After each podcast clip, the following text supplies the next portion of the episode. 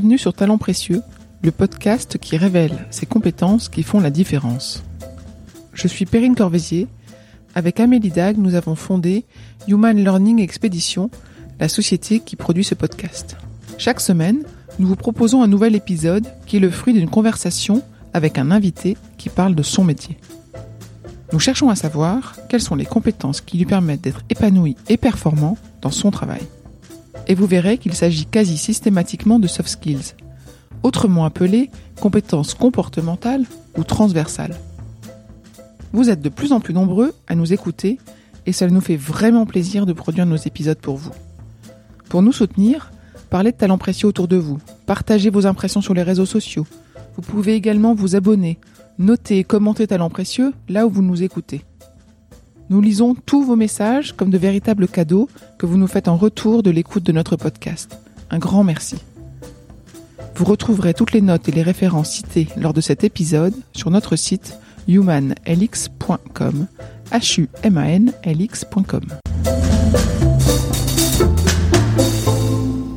quel sens tu vas donner au métier que tu vas avoir? Est-ce que c'est uniquement pour avoir du profit, un chiffre d'affaires, ou bien c'est penser en termes éthiques, en termes relationnels? Et donc, donner une dimension euh, spirituelle ou morale à son activité, c'est donner un autre regard, une autre dimension à, à son travail.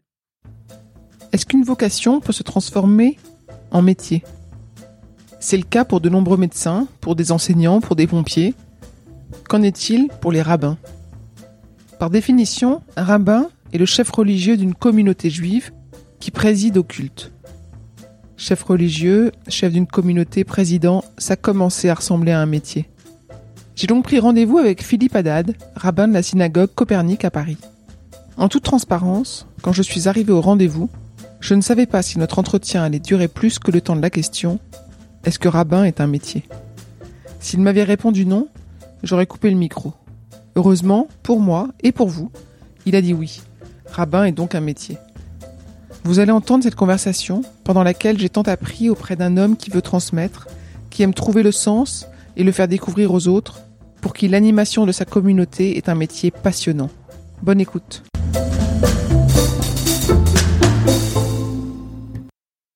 Monsieur le rabbin, bonjour.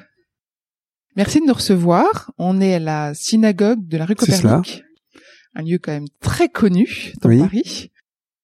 Est-ce que rabbin, c'est un métier? Euh, Je ne suis pas euh, devenu rabbin euh, parce que je cherchais un métier, mais par vocation. C'est devenu un métier parce que je suis salarié d'une institution, une institution juive qui s'appelle l'ULIF, Union libérale israélite de France, et donc on pourrait dire en effet c'est un métier.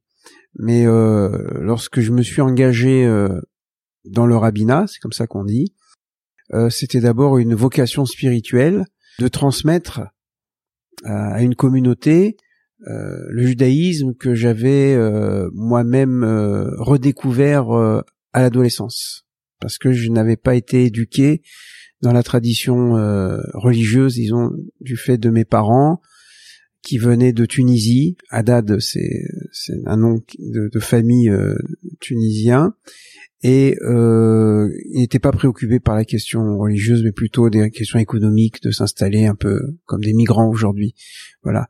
Mais c'est après ma bar mitzvah, ce qu'on appelle la bar mitzvah, la majorité religieuse, à 13 ans, que j'ai redécouvert les racines religieuses de mon identité, euh, euh, me reliant ainsi à mon grand-père, je me suis relié à mon grand-père alors que mon père avait euh, rompu, voilà, avec euh, avec ses racines religieuses. Et euh, après mon baccalauréat, oui, j'ai j'ai senti cette vocation, cet appel de, de devenir rabbin alors que j'aurais pu devenir ingénieur parce que j'avais passé un baccalauréat mathématique et technique à l'époque et je préférais transmettre. Donc ça a été une vocation et euh, un métier euh, de facto parce que je suis employé dans une institution, c'est vrai. Bon, j'entends qu'il y a une formation pour devenir rabbin. formation, oui. C'est une formation longue, c'est une formation qui consiste en quoi 5. Euh, on va dire même bac plus 6, c'est-à-dire que euh, on a cinq ans d'études euh, au séminaire israélite de France, qui se trouve à Paris, dans le 5e arrondissement, euh, avec différents cours qui sont à la fois, euh, je dirais, de la théologie et puis de la culture générale, surtout euh, matière philosophique, et une année de stage auprès d'un grand rabbin. on m'avait proposé plusieurs postes et j'ai choisi Marseille parce qu'à l'époque il y avait le grand rabbin Citruc qui était grand rabbin de Marseille qui deviendra plus tard grand rabbin de France qui est décédé il y a quelques années et euh, qui avait une aura et un charisme particulier. Et j'ai eu la chance donc de, de passer cette année à ses côtés pour apprendre justement sur le terrain euh, le métier ou la vocation de, de, rabbin. Enfin, il faut de toute façon, il faut il faut se forger pour euh, pour devenir un bon forgeron. Et voilà, je je regrette pas, c'était vraiment très très enrichissant. Et ensuite, j'ai occupé euh, mes postes rabbiniques. Donc euh, ensuite il y a un examen général, voilà, avec euh, avec un mémoire qui est présenté et puis euh, différentes matières sur lesquelles on est interrogé. Et à la suite de quoi on reçoit un diplôme qui est signé par le grand rabbin de France et par les différents maîtres pour pouvoir ensuite être rabbin dans dans des communautés de France. En général, d'ailleurs, on commence par les communautés de province, on signe un contrat où les six premières années, on sera dans des communautés de province pour aider des petites communautés et ensuite s'il y a des opportunités dans des grandes villes, on peut euh, postuler en sachant que euh, on n'est pas nommé euh, mais c'est plutôt un appel d'offres. Hein. C'est un peu comme dans l'Église réformée ou alors on pourrait dire comme dans chez un employeur, c'est-à-dire il y a un poste qui est vacant et puis euh, chacun pose sa candidature.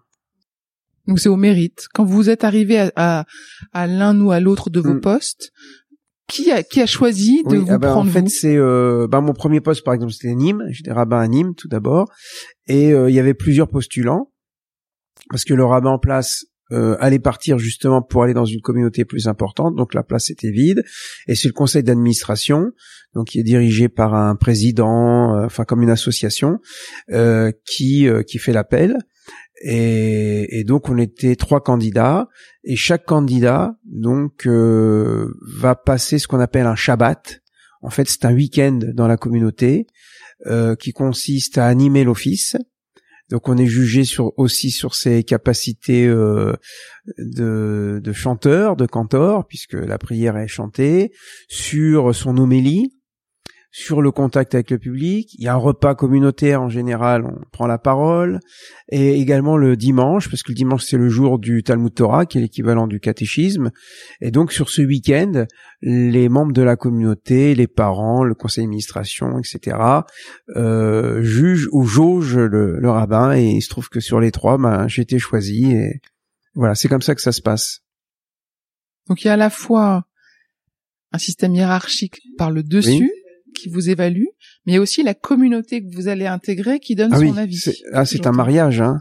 Euh, rentrer dans une communauté, c'est comme un mariage, c'est-à-dire euh, il faut que le conjoint, la conjointe euh, trouve grâce aux yeux de l'autre, et donc oui, parce qu'on on va passer un certain nombre d'années euh, avec une communauté, il vaut mieux que ça, ça se passe bien, quoi. Je veux dire que qu'il y a un bon feeling, un, bon retour de part et d'autre, que la communauté se sente rassurée par son rabbin, que le rabbin aussi se trouve euh, euh, bien accueilli dans, dans, la communauté, voilà, qu'il y a un échange et qu'on puisse ensemble cheminer dans le judaïsme, la transmission, l'étude, la vie communautaire. Bien entendu, on va revenir deux secondes sur vos hmm. études que vous aviez envie au niveau du baccalauréat déjà de transmettre. Donc ça veut dire que cette vocation, elle était là très tôt hmm. de transmettre. Et est-ce qu'aujourd'hui c'est bien l'essentiel de votre quotidien de transmettre? Je voudrais que ce soit l'essentiel, mais euh, en tant que rabbin de communauté, euh, il y a d'autres euh, d'autres demandes qui concernent tous les moments de la vie. On peut dire qu'un rabbin c'est un enseignant et un accompagnant. C'est-à-dire qu'on accompagne les familles euh, dans tous les moments de l'existence ou les moments clés de l'existence ou les rites de passage, donc la naissance, euh, l'éducation des enfants. Euh, donc je parlais du Talmud Torah, l'équivalent du catéchisme, les mariages, mais aussi les, les enterrements, les visites aux malades, etc ce qui ce qui prend du temps, mais c'est du temps qui est offert quoi pour soutenir des familles, pour accompagner des familles. Et l'activité que que j'apprécie le plus, que j'affectionne le plus, c'est en effet c'est l'enseignement. Voilà. Mais faut avoir le temps aussi de préparer ses cours, etc. Mais euh, euh, ça reste vraiment euh, ma source de, de joie. Le, le fait d'enseigner, surtout qu'il faut savoir dans le judaïsme qu'il y a une place prépondérante pour l'étude, le savoir, la transmission. Il n'y a, pas que euh, on, on dit traditionnellement dans les textes que le, le, monde, on pourrait dire le monde juif, mais peut-être le monde en général, repose sur trois piliers, en tout cas un monde religieux, c'est la connaissance, c'est la prière et c'est les bonnes actions. Et on commence justement par la connaissance, le savoir et la transmission. Donc ça reste, c'est vrai, une, pour moi une, une priorité. Mais euh, bien sûr, quand il faut accompagner des familles euh, dans différentes circonstances de la vie, euh, on est là aussi pour pour accompagner, pour aider. Mais en même temps, c'est l'occasion de transmettre, parce que que ce soit lors d'un enterrement ou d'un mariage, voilà, on prend la parole et on transmet quelque chose de, du judaïsme. Et est-ce que pendant le, le Shabbat, là, vous disiez qu'il y avait des enseignements, il y a des enseignements aussi à la communauté, c'est ça? Il y a des messages qui sont oui parce que le, la, la, journée euh, centrale du, du judaïsme, c'est un peu le symbole de de, de la branche centrale du, du, chandelier à cette branche. On dit que c'est le samedi, le Shabbat, hein, jour du Seigneur, et euh, en effet, c'est une journée qui est consacrée à la prière et à l'étude. Il y a une étude avant l'office le vendredi, et il y a la prise de parole, l'homélie donc pendant l'office du soir, a aussi la prise de parole pendant l'office du matin, euh, il y a des, des cercles d'études, euh, voilà, il y a, il, y a, il y a toute une journée qui est consacrée à la prière, à l'étude. Des fois, il y a des repas communautaires, on prend la parole, etc. Donc, c'est vraiment euh, une vie centrée sur la communauté, sur la famille et sur cette transmission. Voilà. En faisant mes recherches avant de venir vous voir, j'ai vu que dans le passé, les rabbins avaient un rôle de d'arbitre ou de juge sur les lois juives. Et j'ai l'impression que ça, ça s'est arrêté. Ça s'est pas arrêté, ça s'est centralisé. C'est-à-dire que euh, quand j'étais rabbin, par exemple, euh, en province, à Nîmes, par exemple, euh, ben, le rabbin, euh, il a un rôle multiple, même vis-à-vis de, de la ville, vis-à-vis de la commune, où euh, c'est un, un, notable un petit peu. Voilà, il a, il a un rôle représentatif au sein de, de la ville de, de Nîmes, par exemple. Mais dans les grandes villes, il y a une centralisation, c'est-à-dire il y a ce qu'on appelle le Beddin. Le Beddin, c'est euh, le tribunal rabbinique euh, qui est là plutôt pour jauger plutôt que juger des affaires, quoique des fois on peut juger aussi des affaires. Euh, en ce qui concerne euh, par exemple des divorces à caractère religieux, des demandes de conversion euh, au judaïsme et des situations particulières où on fait appel à, euh, minimum trois rabbins qui vont juger de telles situations. Ça peut être aussi des conflits familiaux, des problèmes d'éducation, toutes sortes de, choses qui, ou alors des demandes pour répondre à des questions du monde moderne. Vous voyez. Donc c'est vrai qu'aujourd'hui c'est plus centralisé et il y a une époque où le rabbin euh, était vraiment le, le responsable religieux dans tous les domaines, c'est lui qui écrivait le rouleau de la Torah, c'est lui qui faisait l'abattage rituel, c'est lui qui faisait les circoncisions. Donc aujourd'hui, c'est il y a, un peu de spécialisation. Et un rabbin dans une dans une grande ville euh, comme euh, comme Paris, son rôle c'est surtout l'animation des offices, l'enseignement et l'accompagnement. J'ai lu aussi que vous parliez de spécialisation. Il y a une possibilité où il y a des opportunités de se spécialiser. J'ai lu par exemple en loi alimentaire ou en communication. Est-ce que c'est par des études Oui, bah, c'est pas forcément par des études. Oui, alors il peut avoir toutes les spécialisations à caractère religieux se, se font dans des lieux d'études qu'on appelle la yeshiva, c'est-à-dire le lieu en est assis, qui en fait qui sont des maisons d'études. On voit ça des fois dans certains films euh, ou des documentaires euh, où on voit tous ces tous ces hommes qui sont en train d'étudier l'un en face de l'autre en se balançant avec toutes sortes de livres autour d'eux, etc. Voilà. Et euh, je dis des hommes parce que en général, traditionnellement, c'était des hommes. Maintenant, il y a aussi des, des yeshivas pour des femmes, mais c'est un mouvement plus moderne. Peut-être on y reviendra. Et euh, là, c'est vrai, il faut spécialiser un petit peu comme en droit. En fait, c'est du droit, du droit rabbinique, comme il y a du droit euh, juridique, etc., pour devenir avocat ou juge. Et donc, c'est des fois plusieurs années parce qu'il faut connaître en effet les textes. Voilà, donc on peut se spécialiser là-dedans ou bien on peut se spécialiser aussi dans la communication. Il se trouve que euh, quand j'ai travaillé au consistoire, avant de travailler à Copernic, consistoire étant l'institution qui a été créée par Napoléon en 1808 pour gérer euh, le culte israélite en France.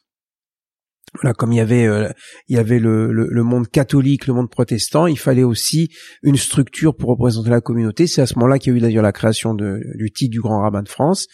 Et donc quand j'ai travaillé au consistoire, bah on était à l'époque de la découverte d'Internet et été le premier rabbin internaute. Rabbin internaute.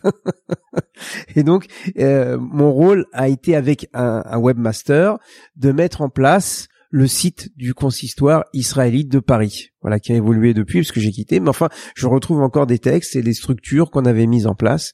Donc, en effet, on peut spécialiser dans la dans la communication. Ma spécialité, c'est le dialogue euh, interreligieux en général, mais en particulier le dialogue euh, avec le monde chrétien. C'était comme euh, un complément de, de, vocation, on pourrait dire finalement, de, m'investir dans l'étude aussi des évangiles. Voilà. Et donc j'ai des lectures euh, juives de l'évangile, et aussi bien sur le plan historique que sur le plan de l'exégèse. Et d'ailleurs, il se trouve que dans un quartier où on est en très bon terme avec un prêtre, qui est euh, la paroisse de Saint-Honoré-des-Laux, où nous voyons une fois par mois, une fois à la synagogue, une fois à l'église, sur des échanges de nos textes respectifs. Voilà. Donc, on pourrait dire aujourd'hui, ma spécialité ou ma spécialisation, c'est le, euh, c'est le travail en particulier sur sur les évangiles ou vous êtes auto-formé oui, sur cette je me suis auto-formé. Enfin, je me suis auto-formé tout en, tout en lisant et, et, en rencontrant et en échangeant, en participant à des colloques, etc. et en gardant des contacts avec les uns et les autres. Mais c'est vrai qu'au départ, c'était plus ou moins euh, personnel. Et depuis vos premières études, est-ce que vous avez suivi d'autres compléments de formation officiels? Est-ce qu'il y a, euh, je sais pas, comme des médecins qui vont euh, repartir parfois se former sur des nouvelles technologies? Quand j'ai l'occasion euh, de, de participer à des colloques ou des formations, euh, ben je les fais. C'est des, des formations euh, de prise de parole en public euh, où j'ai suivi quelques stages.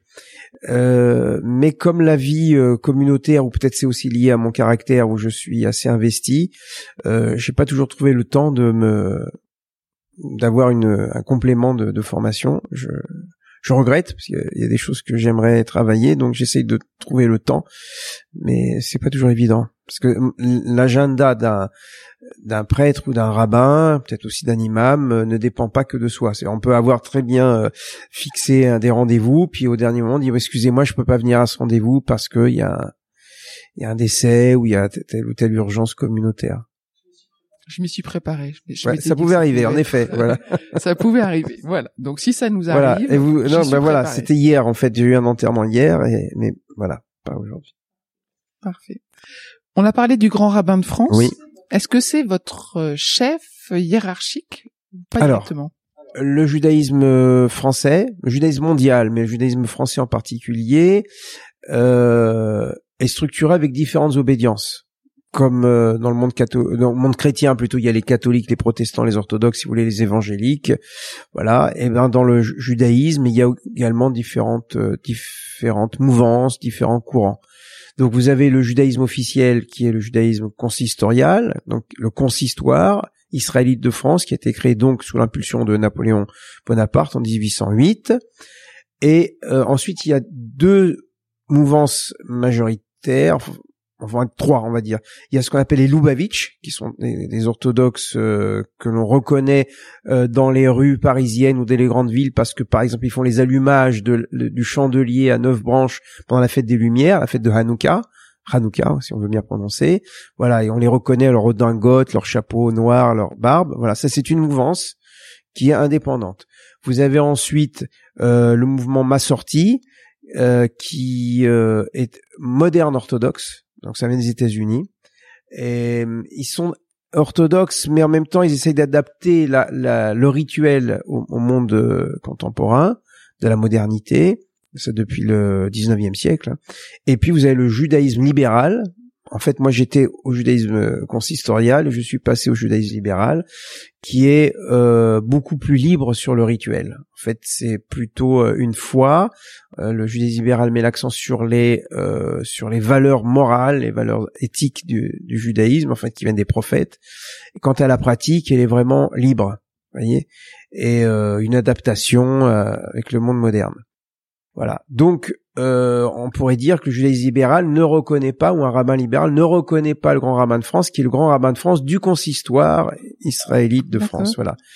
Mais il se trouve que, euh, étant à la fois un ami du grand rabbin de France actuel et euh, partageant son, ses points de vue, dans son ouverture d'esprit, dans sa volonté de dialogue, etc. Oui, d'une certaine manière, je le reconnais comme mon grand rabbin de France. Oui. Et dans votre mouvance libérale, il y a un système hiérarchique. Bah, il se trouve que c'est mon âge qui fait que je suis le premier rabbin de, de Copernic par rapport à mon jeune collègue qui euh, qui est rabbin depuis trois ans, trois ou quatre ans. Donc voilà, c'est le c'est le poids de mon âge, voilà, qui fait que. Mais sinon non, il n'y a pas de hiérarchie dans le judaïsme euh, libéral. Parfait. Je vais vous poser une question qu'on pose à tous nos invités elle concerne euh, votre un de vos succès professionnels. Est-ce que vous pourriez nous raconter un moment de votre vie dont vous êtes fier, votre vie professionnelle dont vous êtes fier, là où vous avez réussi à faire bouger les lignes ou à faire la différence? Euh... Oui, enfin, celui qui me revient maintenant en mémoire, peut-être en aurait d'autres, mais voilà, c'était à la mort de, de, Jean-Paul II. Euh, donc à l'époque, j'étais rabbin aux Ulysses, dans l'Essonne.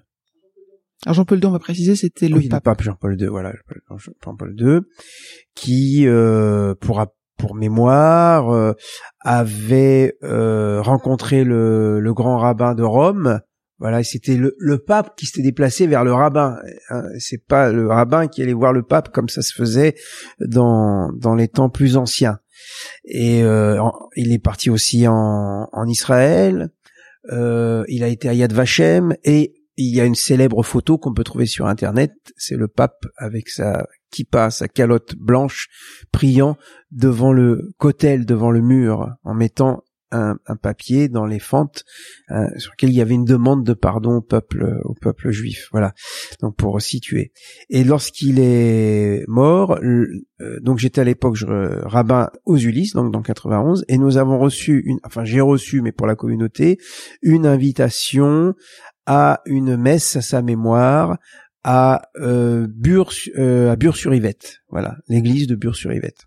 Il faut vous dire que il y avait des très bonnes relations euh, avec le monde chrétien dans, cette région depuis plusieurs années, et également des personnes chrétiennes, catholiques essentiellement, mais aussi quelques protestantes, qui venaient à mes cours. Voilà. Également, on m'avait demandé, enfin l'évêque m'avait demandé euh, aussi d'intervenir pour la formation euh, des catéchistes pour le judaïsme. Et donc j'en ai parlé à la, communauté en disant euh, nous sommes invités à, une messe à, l'église et ça serait bien que la communauté, même si elle n'est pas très importante, soit bien représentée. Et il y a eu trois réponses, trois types de réponses. Ceux qui étaient déjà engagés dans ce dialogue qui ont dit oui, et il y a ceux qui ont dit, mais on n'a jamais mis les pieds dans une euh, dans une église et qui ont dit non. Voilà, ils voulaient pas se trouver en face de la croix. Bon, il faut euh, faut comprendre, si vous voulez, d'un point de vue psychologique, euh, je pense le le poids de cette histoire douloureuse entre le christianisme et, et le judaïsme. Peut-être que la croix pouvait évoquer chez certains certaines douleurs. Voilà. Et puis il y avait surtout les indécis. Bon, parce que bon, ceux qui étaient contre étaient minoritaires, et il y avait les indécis, et donc il fallait euh, convaincre.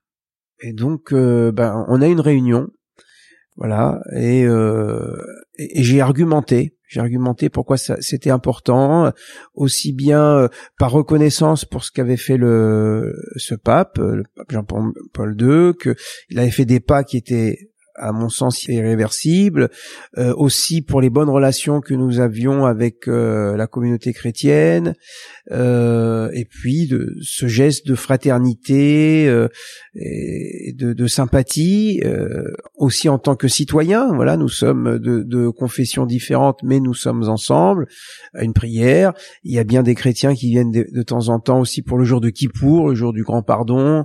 Voilà. Et j'ai réussi à convaincre euh, un certain nombre de, de personnes qui étaient indécises et qui ont dit bon ben on va y aller. On était une belle délégation, encore une fois tout est proportionnel parce que c'était pas une grosse communauté, mais enfin on était bien une vingtaine de personnes, ce qui pour les Ulysses était quand même euh, un chiffre important en proportion. Et voilà, on a été bien accueillis, on, nous a offert des places réservées et nous avons assisté à cette messe. Et ensuite il y a eu un échange chaleureux. C'était vraiment quelque chose de très important. Oui, je peux considérer que c'était comme une, une bonne réussite.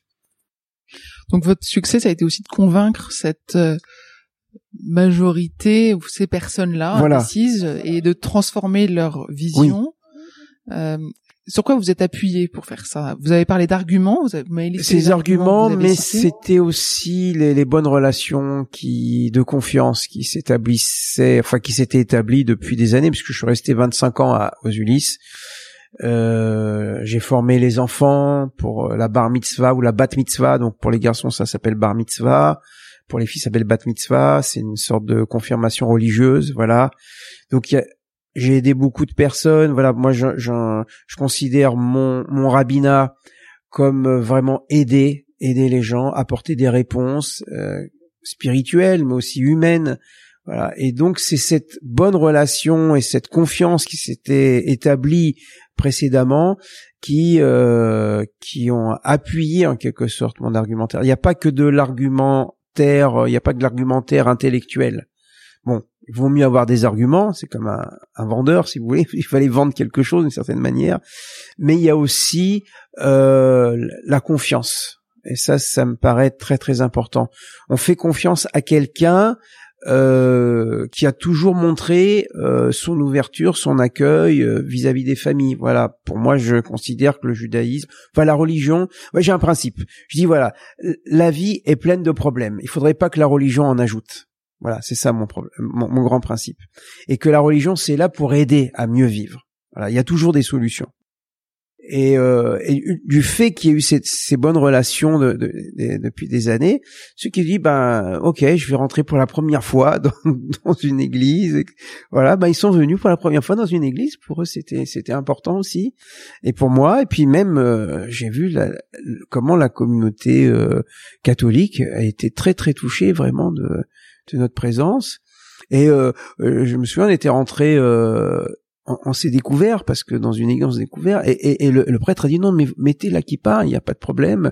Donc nous on ne l'a pas fait de, de, de prime abord, mais ils ont dit non, vous êtes la communauté, il n'y a pas de problème. euh, C'est un, c'est un comme un vêtement religieux, euh, on, on accepte. Les, les prêtres autrefois avaient la tête couverte, les évêques, etc. Et ça nous choque pas, au contraire.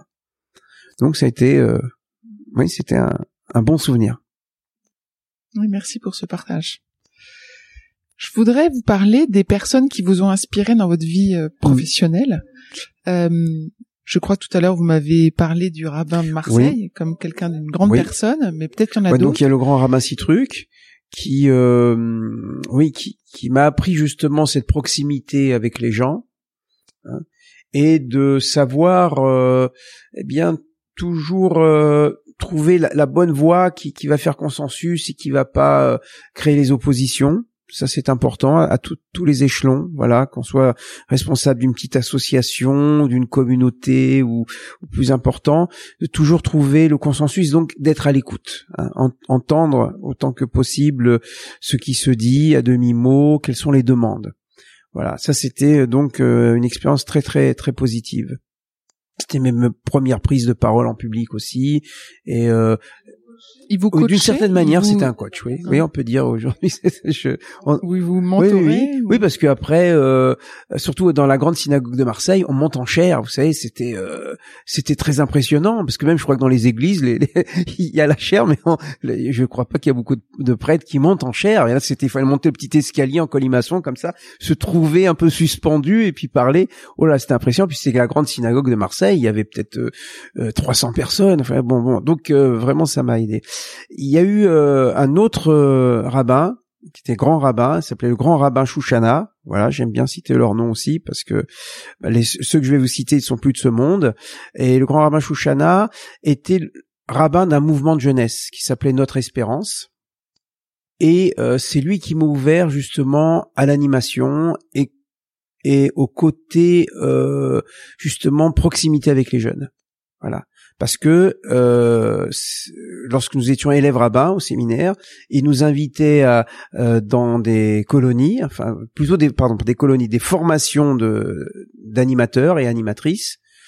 Et euh, c'est comme ça que j'ai appris à jouer de la guitare, c'est comme ça que j'ai appris euh, euh, un peu l'animation, toutes sortes de jeux, et ça m'a beaucoup aidé puisque le consistoire m'a demandé pendant 5-6 ans d'être le rabbin de la jeunesse au consistoire voilà, j'ai toujours gardé euh, ce, ce, lien avec et encore euh, aujourd'hui, je suis, euh, je travaille au sein des, des EI, les éclaireuses éclaireurs israélites de France, qui sont les scouts.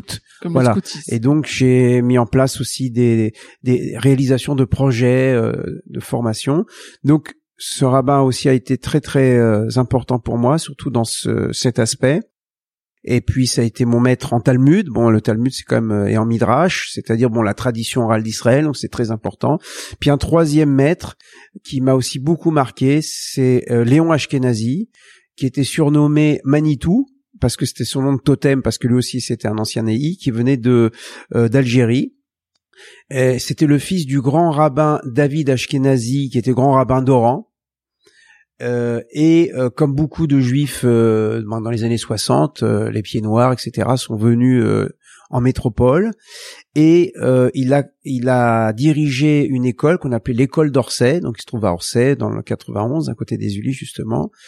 Et c'était un homme alors d'une grande culture, aussi bien dans le judaïsme et surtout en philosophie, en sociologie, en sciences vous savez, il y a des personnages comme ça qui sont des érudits, euh, des, des, des, dictionnaires ou des encyclopédies vivantes et qui, qui parlent de choses et d'autres, etc. Et euh, bon, c'était c'était fascinant parce que euh, il essayait de montrer euh, en quoi le judaïsme pouvait dialoguer et avec les sciences humaines et avec la philosophie, avec la science, etc. Mais toujours dans des façons très très concrètes et aussi qui m'a ouvert l'esprit sur le dialogue euh, interreligieux en particulier entre le judaïsme et le christianisme et voilà c'est le troisième personnage qui euh, qui a marqué d'ailleurs une génération parce que Manitou euh, Léon Ashkenazi euh, eh bien a formé beaucoup de dirigeants et de cadres communautaires qui étaient souvent issus de grandes écoles mais complètement assimilés qui connaissait rien du judaïsme, voilà, et euh, qui en quelque sorte a fait redécouvrir cette fibre euh, juive et cette euh, cette science, ce savoir du judaïsme qui était aussi une pensée, qui n'était pas seulement un rituel, mais qui était une pensée.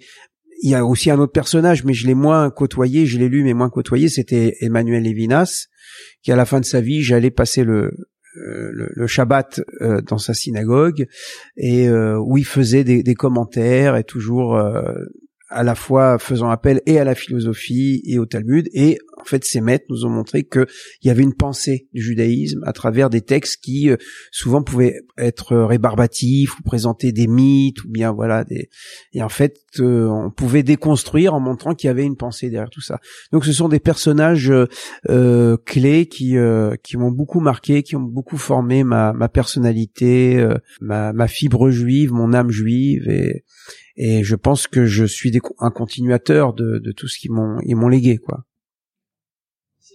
Vous essayez de retransmettre. Oui, voilà. Après, il y a mes personnalités, etc. Mais très souvent, je cite, je dis comme dit tel, euh, comme a dit mon maître ou on dit mon maître, etc.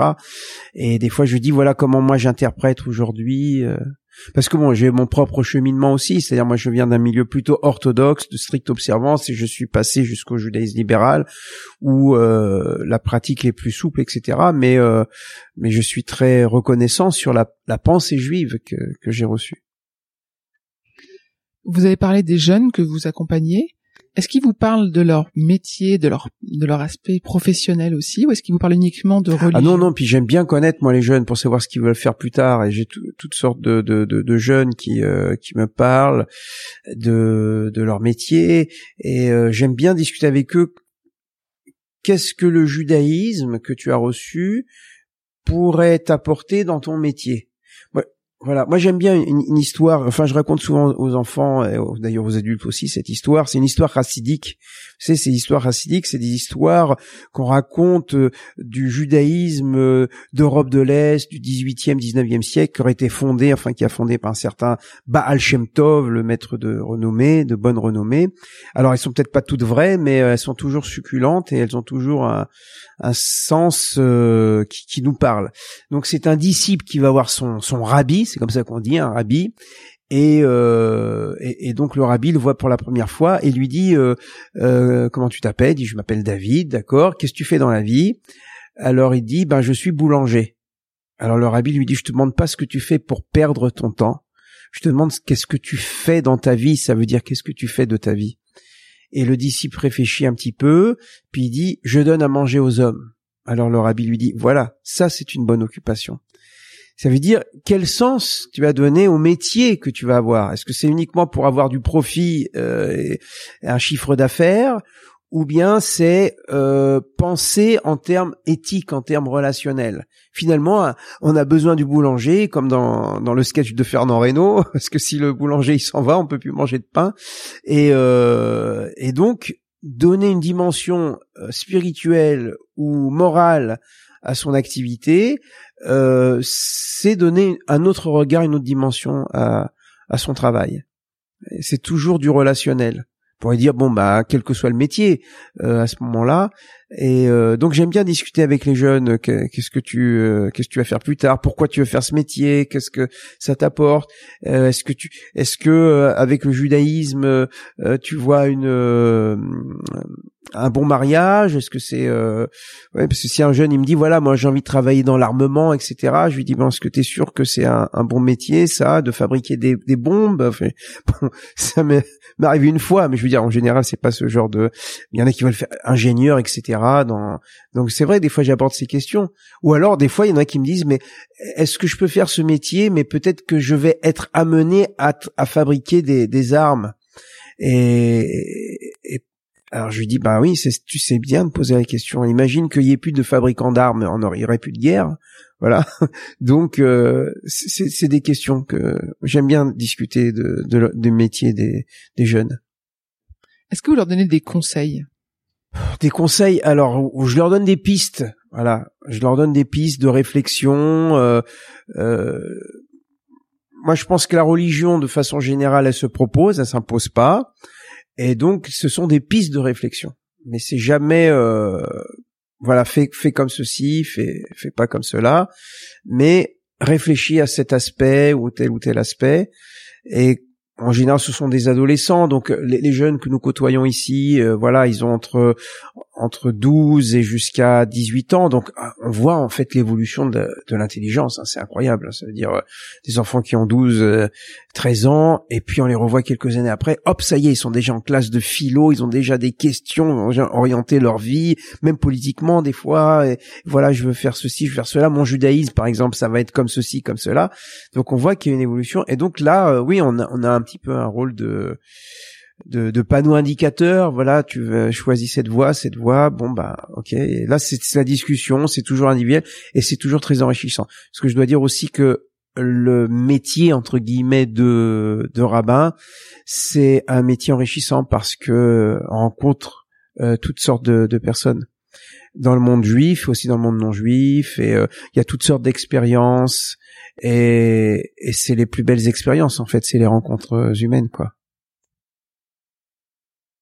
Et est-ce que vous avez des jeunes qui vous demandent euh, des conseils pour devenir rabbin? Oui, oui, il y en a quelques-uns. Il y a, il y a quelques vocations. Il y en a pas beaucoup, euh, mais certains, euh, en effet. Euh, donc, je leur conseille de de, de travailler euh, par exemple leur liturgie, parce que un, rabbin c'est un officiant, donc il doit apprendre à lire, à cantiler le, le, texte de la Bible, d'approfondir euh, ses connaissances. Euh, il y en a pas beaucoup, enfin, je n'ai pas côtoyé beaucoup, mais euh, mais quand ça arrive, oui, je pense à un jeune en particulier de notre communauté qui euh, qui euh, qui vraiment qui se sent l'âme l'âme de rabbin, oui. Et euh, actuellement, il y a cinq, six euh, rabbin. Alors dans les milieux libéraux, il n'y a pas de séminaire en, France, mais ça se fait dans les pays anglo-saxons.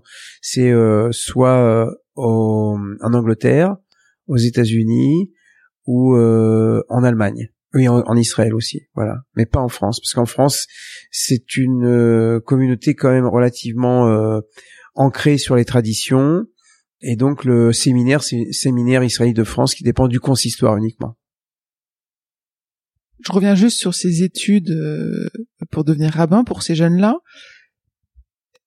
S'ils commencent, ils sont sur le terminé ou ils peuvent abandonner en cours de route? Ah, on peut, on peut euh, arrêter en cours de route. Hein. J'ai commencé mes études avec un ami euh, qui était, qui voulait être rabbin, mais en même temps qui faisait des, des études d'avocat. Et finalement, il a, il a décroché le rabbinat pour pour devenir avocat ça peut arriver que des, des jeunes euh, arrêtent au milieu. Ben il y a, y a cinq six ans d'études, ça donne le temps de d'avoir une de réfléchir, d'avoir une maturité. Euh, mais euh, par contre, on, on aide ces, ces jeunes. Euh, par exemple, lors des grandes fêtes, on, on les invite à prendre la parole, à participer à l'office, voilà. Donc pour qu'ils soient un peu moins timides et que ça fait partie de leur formation. Euh, aussi, des fois, on, ils sont encore élèves rabbins ou élèves rabbines, parce qu'il faut, faut bien préciser que dans le monde libéral, il y a des, des hommes rabbins, il y a aussi des femmes rabbins, comme Delphine Orviller, qui est assez célèbre aujourd'hui médiatiquement parlant. Et euh, par exemple euh, de les de les encourager d'aller dans des petites communautés pour animer ce qu'on appelle donc un Shabbat. C'est un samedi, un dimanche, voilà. De, en général, il y a un repas communautaire, ils, animent l'office, etc. Ils donnent des cours, et c'est euh, un moyen de commencer à, se forger dans, dans cette vocation, euh, dans ce métier de rabbin. Je vous sens euh, donc très impliqué dans la communauté dans laquelle vous êtes. Est-ce que vous pouvez de temps en temps vous en extraire pour vous ressourcer, pour prendre du temps pour vous? Euh, J'essaye, j'essaye, mais euh, bon, c'est d'abord c'est lié, je pense, à mon caractère que euh, presque j'ai besoin de plonger dans la dans, dans la communauté. Mais c'est vrai que bon, en période de juillet-août, c'est c'est plus tranquille et euh, ça me laisse plus de temps, par exemple, pour écrire, pour préparer mes mes sessions d'études. oui, de temps en temps, euh, prendre une journée, voilà, partir euh, alors j'ai des enfants aussi euh, en Israël et aussi des petits enfants, donc de temps en temps je je vais en Israël aussi, voilà, en, famille pour se retrouver, ça c'est c'est important, voilà. Et peut-être avec euh, avec l'âge, maintenant j'ai 62 ans, voilà, donc j'essaye de lever un petit peu le pied, puis de prendre un peu de temps, euh, voilà mais euh, mon esprit n'est jamais tout à fait détaché de la communauté. C'est dès que je suis un petit peu loin, je dis tiens, j'ai un petit carnet sur moi, tiens, faudrait faire ça, faudrait faire ceci, etc. Voilà. Donc euh, voilà, je crois qu'une fois qu'on est tombé dedans, bah on, on, reste dedans, quoi. D'accord. Euh, on arrive à la fin de notre entretien. Qu'est-ce qu'on peut vous souhaiter professionnellement pour le reste de votre carrière professionnelle de rabbin? Ah, qu'est-ce qu'on peut souhaiter à un rabbin bah, Qui reste en bonne santé, qui, garde euh, un esprit de jeunesse, c'est-à-dire d'innovation. Un, un, des grands maîtres du chassidisme, Rabbi Nachman Obraslav, disait « il est interdit d'être vieux ».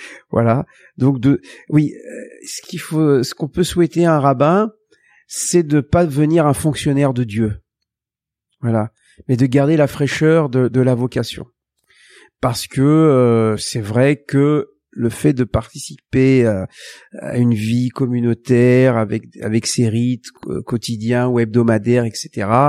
Ça peut des fois atténuer euh, un peu cette fraîcheur du, départ. Ce qu'on peut souhaiter à un rabbin, c'est que qu'il recommence tous les jours à être rabbin.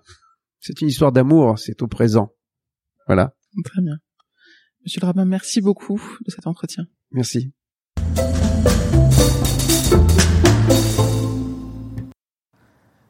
Nous avons été mis en relation par Michel Guéguin, le curé que nous avions interviewé dans l'épisode 10 de ce podcast. Je le remercie et je vous encourage à écouter ou réécouter son épisode. Si vous avez des idées de personnes que nous devrions interviewer, faites-nous signe.